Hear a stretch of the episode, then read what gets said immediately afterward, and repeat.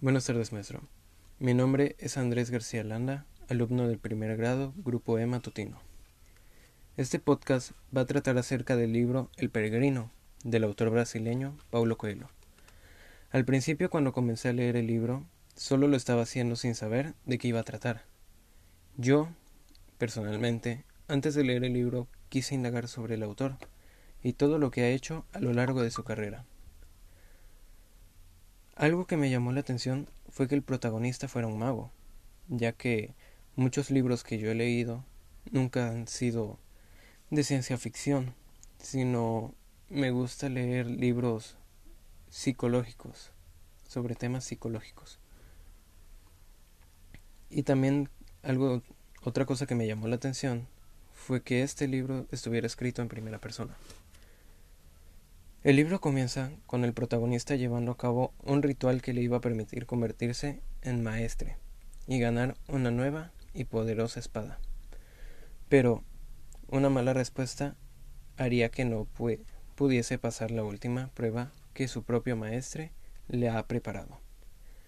Esto no quiere decir que no se le daría otra oportunidad para que gane la espada. Pero para esto tenía que dejar todo lo que tiene y recoger el camino del Santiago, donde en algún lugar la espada espera por él. Este camino no lo tiene que hacer solo, tiene que estar acompañado de alguien a quien no conoce, pero que pertenece al grupo del que es parte, la tradición. En lo personal, no todos los personajes lograron agradarme. Por ejemplo, las veces en el que el protagonista se creía el conocedor de todo sobre el universo no me agradaba tanto, porque al final, después de todo, se daba cuenta que no conoce nada acerca de. La verdad es que sí me aburrió bastante el constante avance y atraso que tenía, aunque, siendo sinceros, me hubiese gustado conocer más sobre el protagonista. Siento que al principio la trama era muy lenta, pero no era mala ya después, conforme iba avanzando la historia, la trama iba agarrando ritmo. Sin embargo, siento que este libro no me ha convencido del todo.